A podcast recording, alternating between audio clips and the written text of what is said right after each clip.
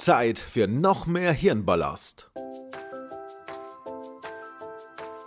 Es ist wieder der 15. Es ist wieder Zeit für Disney Fakten.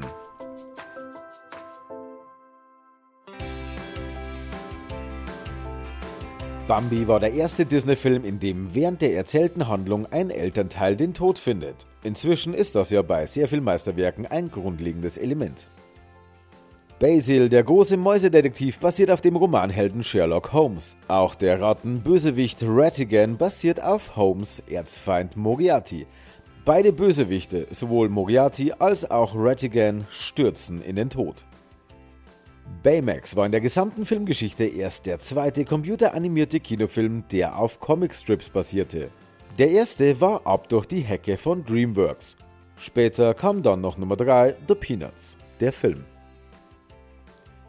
Bruce Broughton fühlte sich so geehrt, für einen Disney-Film die Grundmelodie komponieren zu dürfen, dass er für Bernhard und Bianca im Känguruland ein anderes Angebot ablehnte, nämlich das für Kevin allein zu Hause.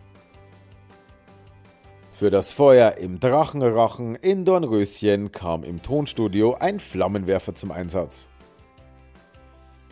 Belle hat als einzige der Disney-Prinzessinnen Probleme mit ihrer Haarpracht. Ständig rutscht ihr zumindest eine Strähne ins Gesicht.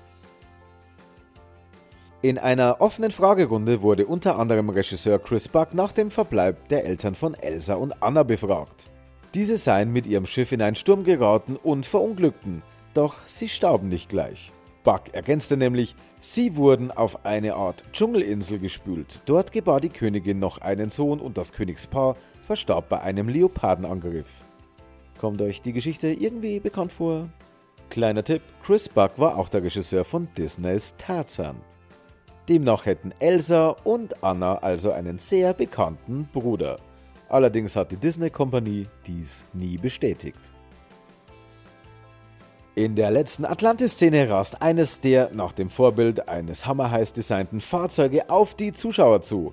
Dies ist eine ganz bewusste Anspielung auf Back to the Future, also zurück in die Zukunft, als der DeLorean den Film ebenso beendet. Michael J. Fox aus Zurück in die Zukunft spricht im Original den Hauptcharakter Milo.